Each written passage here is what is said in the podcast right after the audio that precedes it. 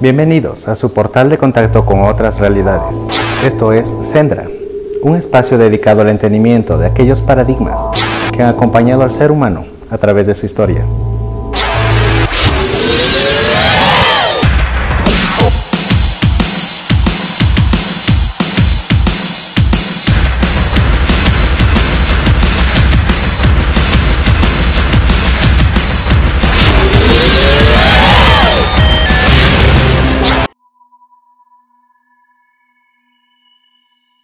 Hola amigos de esta ruta hacia el Cetra.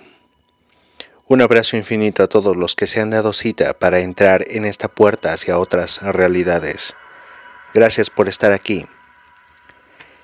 Y en esta parte del camino hacia el Sendra hemos rebasado el esperado 31 de octubre de 2022, día en el que fue fijada la entrega del informe sin clasificación sobre ovnis o UAPs por parte del Pentágono hacia el Congreso de los Estados Unidos. Lo más pregnante del informe relata que la mitad de las evidencias estudiadas no pueden ser explicadas. Bien, entonces, coméntenos esa otra mitad para la que dicen tener explicación. Oh sorpresa, no dicen nada al respecto. ¿Qué serían entonces esas evidencias que componen la mitad de la que dicen pueden explicar? Para mí, y recalco solo para mí, que es un método claro de la agenda de divulgación propuesta por el oficialismo sobre este tema. Pero sucede una cosa, que aunque quieran manejar este tema de los ovnis, es un asunto que no está en sus manos no es posible regir mediante informes lo que sí es evidencia de naves no humanas y lo que no lo serían. Tienen que entender que están tratando un asunto que involucra directamente la inteligencia de los tripulantes de esas naves que conforman la mitad de las evidencias que poseen, según ustedes, y que afirman no poder explicarlas. Esas inteligencias de otros mundos no se rigen por lo que escriban en un informe. Ante cualquier intento de manipulación, les aseguro que las inteligencias que componen el colectivo de expedicionarios no terrestres en este planeta Tierra se seguirán mostrando de manera aún más contundente y en cantidad, retando las deficiencias de razonamiento y de comunicación acerca de este tema. Y pueden decir que los ovnis son capacidades más allá de las militares que desactivan armas nucleares y posan para fotos. Podrán decir que son solamente manufactura furtiva, secreta, y que desconocen el origen, pero no pueden hacer que todo esto tenga sentido ni sea creíble menos para la audiencia planetaria y mucho menos para quienes han tenido un avistamiento de cualquier tipo con estas naves, con estas inquietantes luces del cielo. Las inteligencias al mando de estas naves están al tanto de todo cuanto acontece con respecto de los seres humanos, de sus gobernantes y de cómo manejan burocráticamente la comunicación respecto a los expedicionarios de otros mundos, por lo que el dejarse ver es un método gradual para alejar el miedo del contacto e interactividad con los seres humanos, y así jamás permitir banderas falsas acerca de los ovnis y su presencia. Con esta pequeña introducción vamos con algo de música para liberarnos de esas insanas pretensiones. Escuchemos a Fabricio Moro y uno de sus hits con gran sentido lírico que aunque está en idioma italiano, es muy comprensible y resulta un interruptor de conciencia. Su canción se llama Libero o Libre en español.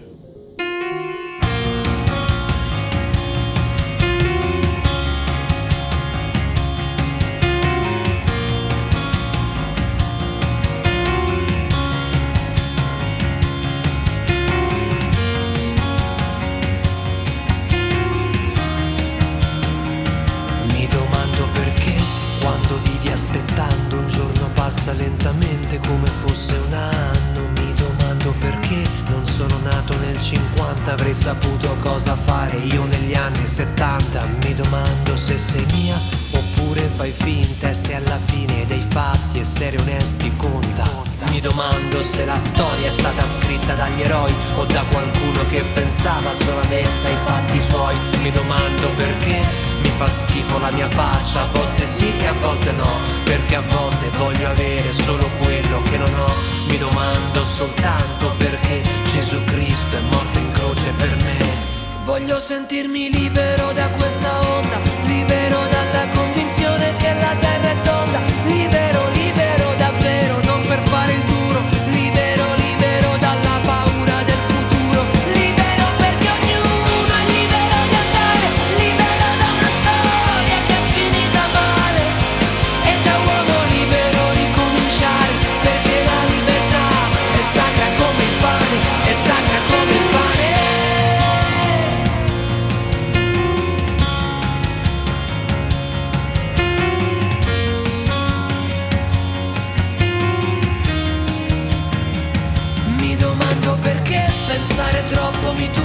se una volta almeno mio padre ha fumato l'erba Mi domando se avrò un figlio e se mio figlio mi odierà Perché purtroppo si odia chi troppo amore ci dà.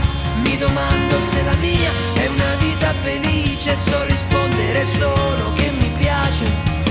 Voglio sentirmi libero da questa onda, libero dalla convinzione che la terra è tonda,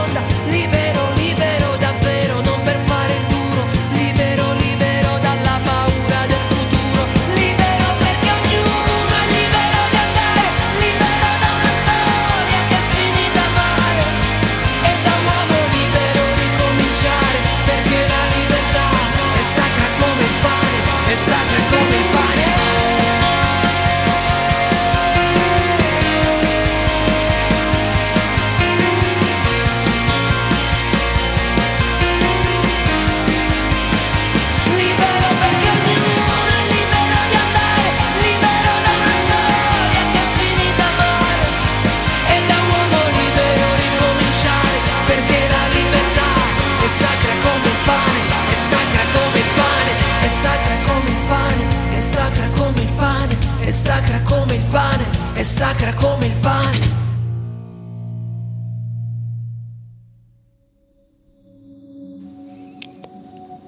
Seguimos avanzando hacia el Sendra. Somos almas inquietas, intentando descubrir la verdad en base a hechos que pocos se atreven a explicarlos. Y a través de este espacio de audio, abierto gracias a la bondad y excelente visión de conciencia social de los directivos de Estudio 593 Radio, la radio que se destaca, y de Eco Exterior Radio, la radio de los ecuatorianos en el exterior. Muchas gracias por abrir esta puerta y los invito a escuchar otros interesantes programas de estos dos diales digitales. Verdaderamente hay contenido muy variado y encantador tanto en música como en conducción, así como de provecho cognitivo, como por ejemplo el programa de Ceci Ordóñez que se pasa los martes desde las 8 pm en Estudio 593 Radio, denominado La Boulée y dedicado a una excelente orientación en la teoría política y análisis de la actual situación por la que atravesamos en el contexto social e incluso divisa posibles soluciones desde un enfoque para mí muy acertado. Los invito a escucharla. Bien, con esta invitación realizada, vamos en materia de lo nuestro. El conocimiento de los asuntos no claramente explicados sobre los objetos voladores no identificados, su presencia en la Tierra y el contacto con sus tripulantes, para lo cual quiero comentarles de un excelente libro llamado Entrevista al extraterrestre, basado en las cartas y notas de Matilda O'Donnell McElroy, quien a la edad de 83 años y en sus días finales quiso compartir sus experiencias como enfermera en el interior de una sección de la base ultra secreta en un complejo no determinado en Nuevo México. Vuelvo a citar a mi criterio personal, me parece que las experiencias de la señora Matilda O'Donnell McElroy se refieren a situaciones que pudo haber presenciado ella en el interior de la base de Dulce en Nuevo México. Pero esto es, como recalco, un criterio personal. En aquella época de finales de la década de los 40 e inicio de los 50, el ejército de los Estados Unidos seguía un protocolo de protección de ubicaciones, distancias e información que pueda ser trasladada por personal militar o contratistas foráneos. Es así que pudieron recoger al personal desde cualquier punto del estado y llevarlos en autobús hasta un determinado punto en el que se tapaban las ventanas del transporte. Se hacía una pausa para eliminar el conteo que alguien pudiera hacer del tiempo de traslado para determinar distancias. Ejercicio que se lo podía realizar más de una vez. Se ponía aire acondicionado y ventilación suficiente, lo que fuese necesario, con música relajante y diversa, y así este personal llegaba hasta el interior mismo de las instalaciones en cada área en la que prestaban su desempeño profesional.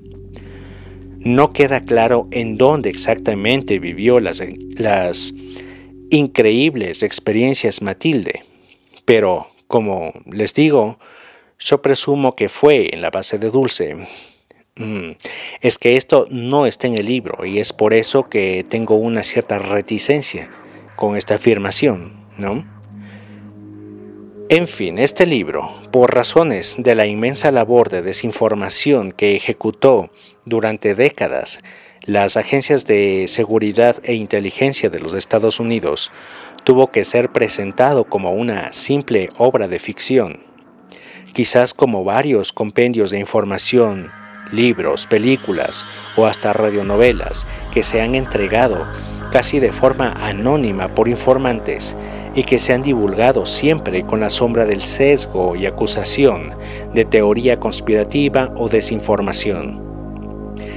Pero en cuanto a este preciso libro, Entrevista al extraterrestre, el editor del mismo aclara que se realizó a partir de las notas entregadas por una señora que previamente se contactó por una llamada telefónica desde Montana hasta Florida, en donde vivía Lawrence R. Spencer, quien figura como el editor y nunca como autor, según aclara, y en honor a la verdad, el mismo. También afirma Spencer en las primeras páginas que prefirió no hacer edición más de simples puntuaciones a las notas entregadas por Matilda y que las dispuso tal cual en la secuencia en la que la señora McElroy le entregó esta información. Para resumirles e ir directamente al contenido entregado por Matilda hacia el mundo, es preciso aclarar que el señor Lawrence Spencer no pudo constatar que la señora Matilda O'Donnell McElroy haya trabajado o pertenecido a la Fuerza Aérea del Ejército de los Estados Unidos en las fechas en las que esta señora afirma haber tenido una interactividad con un alienígena sobreviviente del accidente de Roswell. Aunque no pudo constatar que su nombre figure en alguna lista de personal de ese entonces, sí pudo verificar una copia de una transcripción ultra secreta de una de las comunicaciones presuntamente realizadas con el espécimen rescatado del accidente. Esto le valió un incidente que Spencer posteriormente tuvo que afirmar que fue parte de la trama ficticia del origen del libro, con lo que prácticamente invalidó la veracidad de todo lo expuesto en el libro. Pero, ¿por qué Spencer haría algo así cuando en las primeras hojas de ese libro estaba hablando de la verdad y del honor y que no figuraba directamente como su autor, sino como un simple editor? Y aclaró la manera en la que estas informaciones llegaron a él. ¿Se dio acaso a algún acto de acoso, intimidación, presión o miedo? Entre otras cosas, eso nunca lo sabremos. El hecho es que Matilda O'Donnell McElroy le compartió una información sensible, jamás sospechada hasta entonces sobre el incidente de Roswell, y es que habrían sido recuperados dos cuerpos, de los cuales el uno lucía bastante mutilado por el impacto y otro en mejores condiciones. Los cuerpos habrían sido recuperados y transportados en secreto para un posterior em, estudio, análisis de los mismos, del cual uno habría tenido una evaluación médica o autopsia y el otro habría sido resguardado y puesto en observación. Así, sobre el origen del material en este libro, está principalmente extraído de la carta, transcripciones de entrevistas y notas personales que recibió Lawrence Spencer de la última paquetería enviada por la señora Matilde O'Donnell McElroy. En la última carta asegura que este material está basado en su recuerdo de la comunicación con un ser extraterrestre, que habló con ella telepáticamente durante julio y agosto de 1947, que se entrevistó con este ser extraterrestre que ella identifica como Earl, quien dice que fue y sigue siendo un oficial, piloto e ingeniero que sobrevivió al accidente de un platillo volante que se estrelló cerca de Roswell, Nuevo México, el 8 de julio de 1947. Es decir, a un mes de aquel incidente. Las entrevistas que se sucedieron a partir de un eh, suceso accidental de Matilde, en el cual la señora eh, le comentó a uno de los oficiales al mando del área en la que trabajaba que estaba siendo parte de una comunicación con alguien a quien ella no veía. Uno de estos oficiales habría tenido luego de las coordinaciones necesarias la intención de acercarla hasta el habitáculo en el que estaba siendo observado el alienígena recuperado del accidente. Obviamente, Cualquiera que lea algo sobre este, el más famoso o infame de los eventos sobre platos voladores o encuentros cercanos, debe necesariamente presentar altas sospechas en relación a 1. La autenticidad del informe. 2. La credibilidad de la fuente de información, especialmente cuando aparece por primera vez 70 años después del supuesto evento. ¿Por qué Matilda aparece tantas décadas después? Ella le había explicado que firmó una acta de total confidencialidad y que durante el transcurso de su vida recibía constantes visitas para recordarle esta confidencialidad. Le explicó que, estando ya al borde de dejar materialmente este mundo o morir, quería estar en paz con su conciencia y entregarle al mundo comunicaciones que consideraba eran de beneficio para toda la humanidad, y que por eso se había guardado tanto tiempo el secreto. Además, que no quería vivir si acaso habría podido hacerlo, señalada como una loca o mentirosa, pues consideraba que tal infamia no era justa para su familia ni para su trayectoria profesional. Así que por eso cayó y por eso se abrió a la posibilidad de darlo a conocer de esta manera. Lawrence habría recibido la carta antes mencionada de la señora McElroy el 14 de septiembre de 2007, junto con un paquete de documentos, un paquete que incluía tres tipos de documentos. Uno, notas escritas a mano en letra cursiva, en papel rayado, de cuaderno escolar común, de 21,5 centímetros por 27,9 centímetros, que Lawrence supuso habrían sido escritas personalmente por la señora McElroy. 2. Notas mecanografiadas en una máquina de escribir manual en papel normal, blanco Bond de 75 gramos, que también Lawrence supuso fueron preparadas personalmente por Matilda para esa ocasión. Por lo menos ambas tenían la apariencia de haber sido escritas con la misma letra cursiva y con la misma máquina de escribir en toda su extensión. La escritura en las notas que recibió también parecen ser la misma que la escritura en la dirección y quien remite el sobre de papel manila que fue franqueada el 3 de septiembre de 2007. Puesto que Lawrence no se consideraba un experto forense o analista caligráfico, su opinión en este asunto no es un juicio de un profesional calificado, según él mismo hizo hincapié en la introducción del origen del libro. 3 muchas páginas de transcripciones mecanografiadas de sus entrevistas con el extraterrestre. Estas fueron escritas en una máquina de escribir, obviamente diferente. Estas máquinas se escribieron en un tipo diferente de papel y mostraron signos aparentes de edad y repetida manipulación. Ninguna de estas notas fue ensamblada en algún orden particular o por fecha, excepto cuando esto se indica en una frase o párrafo del preámbulo o explicación por parte de Matilda, o por extrapolación a partir del contexto de las páginas.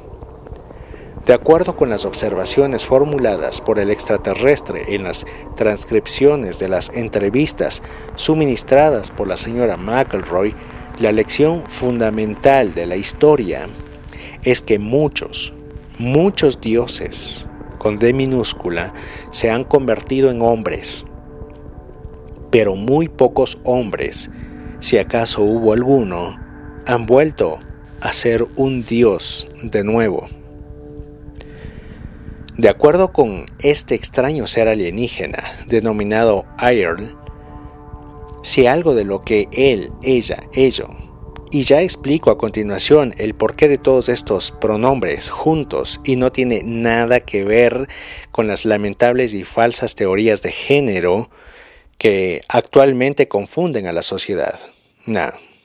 Bueno, esto que supuestamente haya comunicado Earl fuera confiable, y si la traducción o interpretación de esta comunicación supuesta fuera exacta, la historia de este universo es un río de mentiras, que determinó que el poder y la libertad de seres todopoderosos, como dioses, inmortales y espirituales, finalizara para perderse en un mar de materia y mortalidad.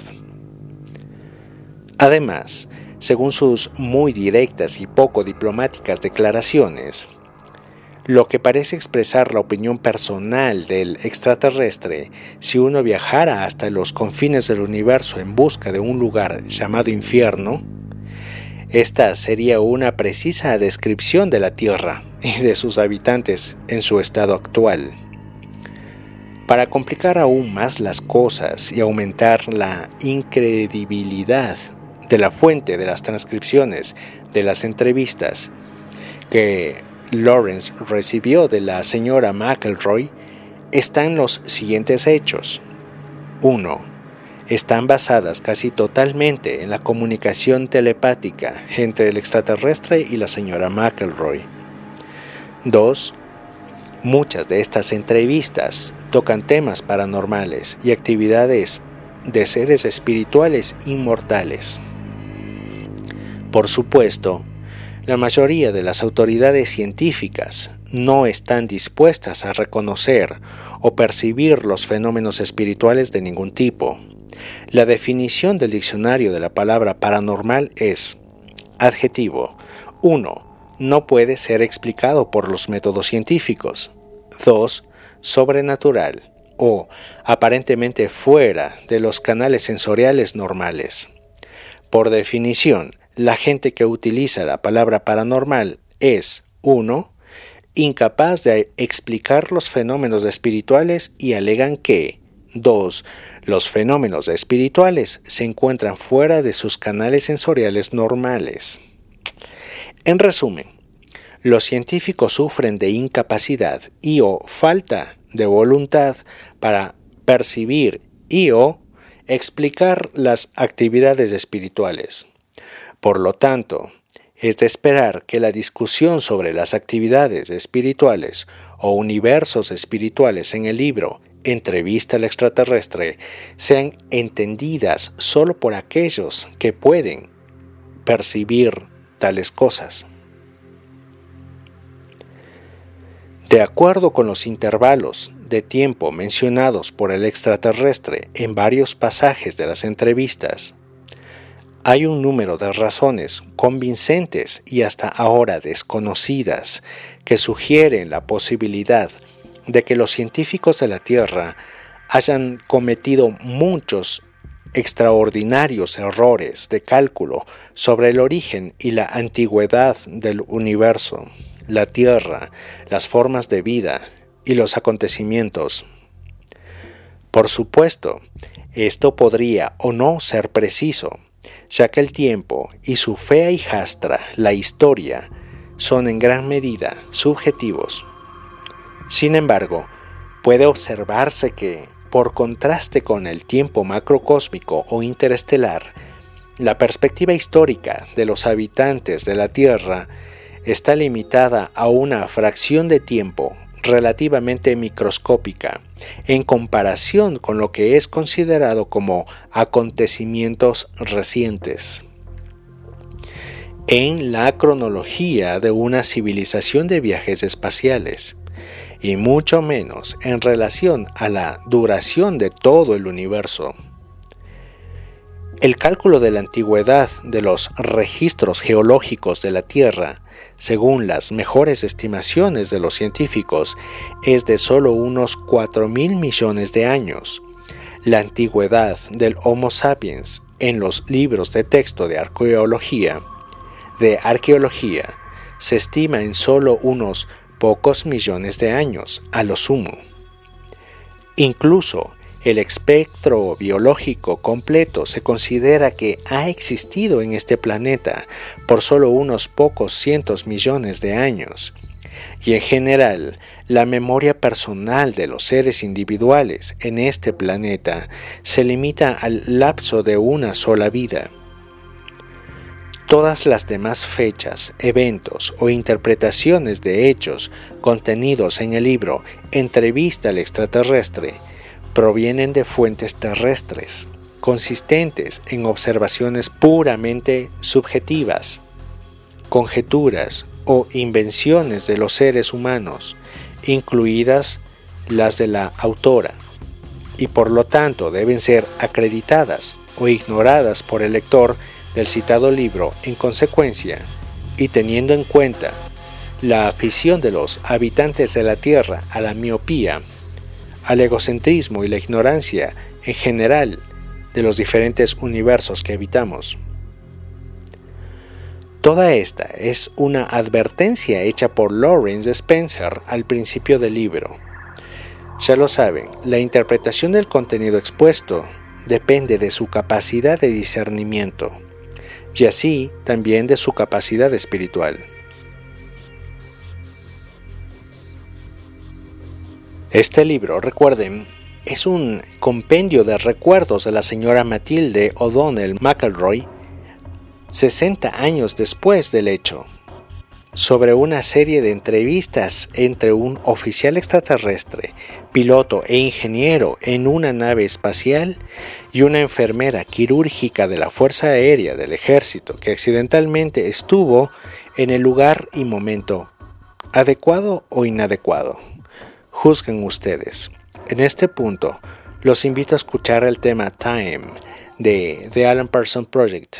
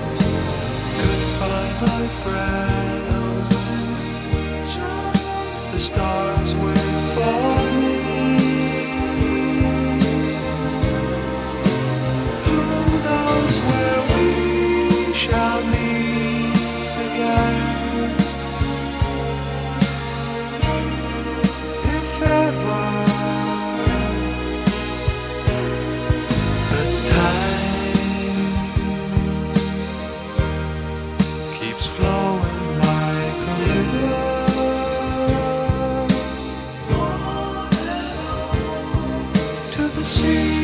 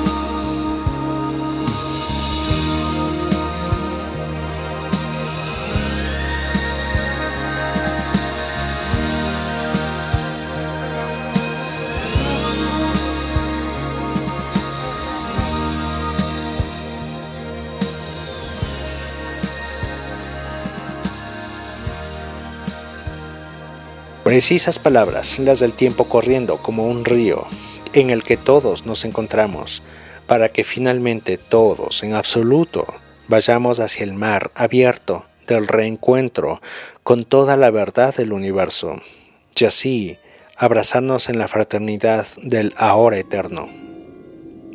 Concuerdo, deberíamos aprovechar el tiempo para disfrutar las experiencias que nos ofrece el estar aquí en este preciso momento, siendo parte del instante más importante de la civilización humana.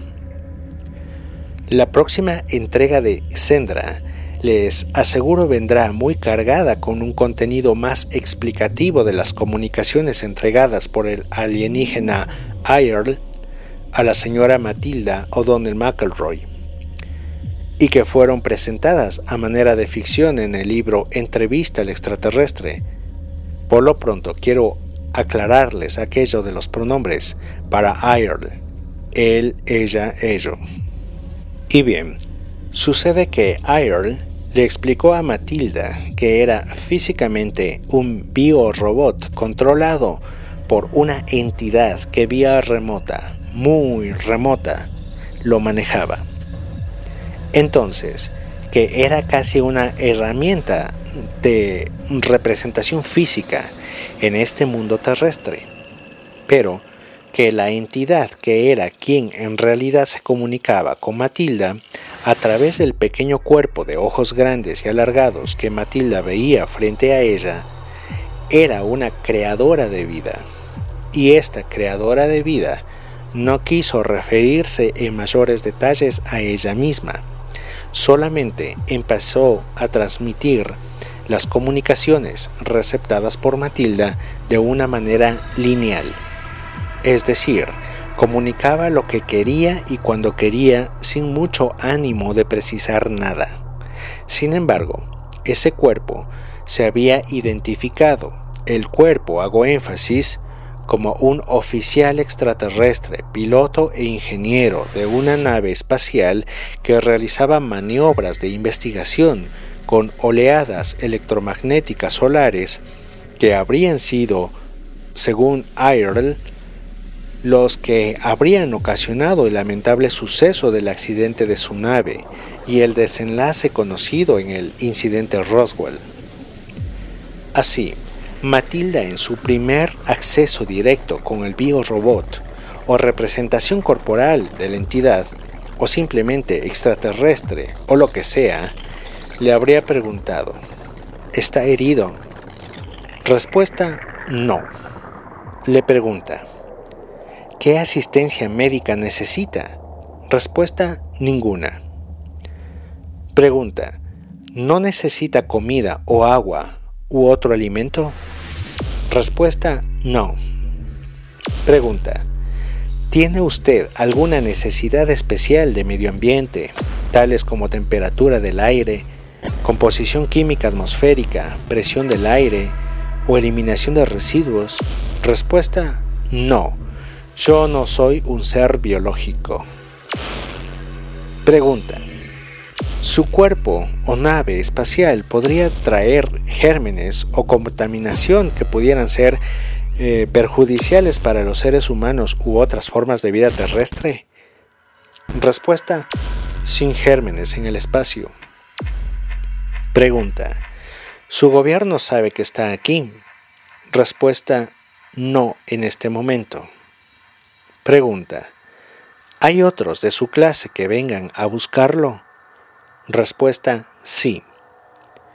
Pregunta, ¿cuál es la capacidad armamentista de su pueblo? Respuesta muy destructiva. Después de esta primera interacción que tuvo Matilda, interacción inducida por los oficiales posterior al reporte de la señora McElroy de que estaba recibiendo algún tipo de voces en su cabeza, y por lo que los oficiales en el secreto estudio de observación del alienígena tuvieron la iniciativa de poner a Matilda y al alienígena cerca.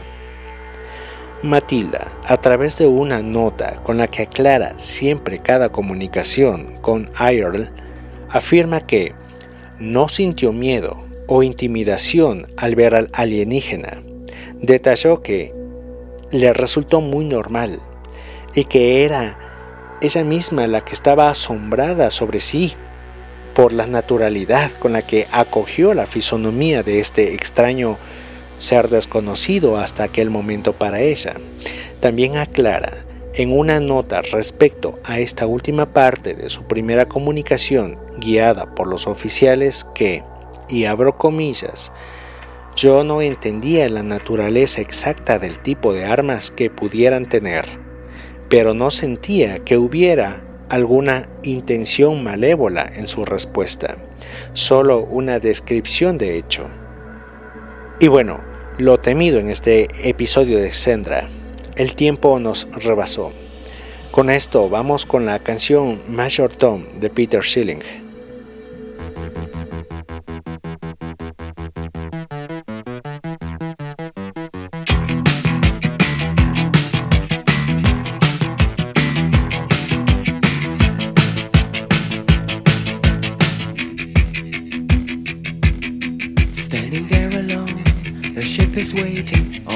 Are you sure? Control is not convinced, but the computer has the evidence. No need to abort. The countdown starts. Watching in a trance, the crew is certain, nothing left to chance. All is working, trying to relax. Up in the capsule, sent me up a drink. Jokes, Major Tom. The count goes on.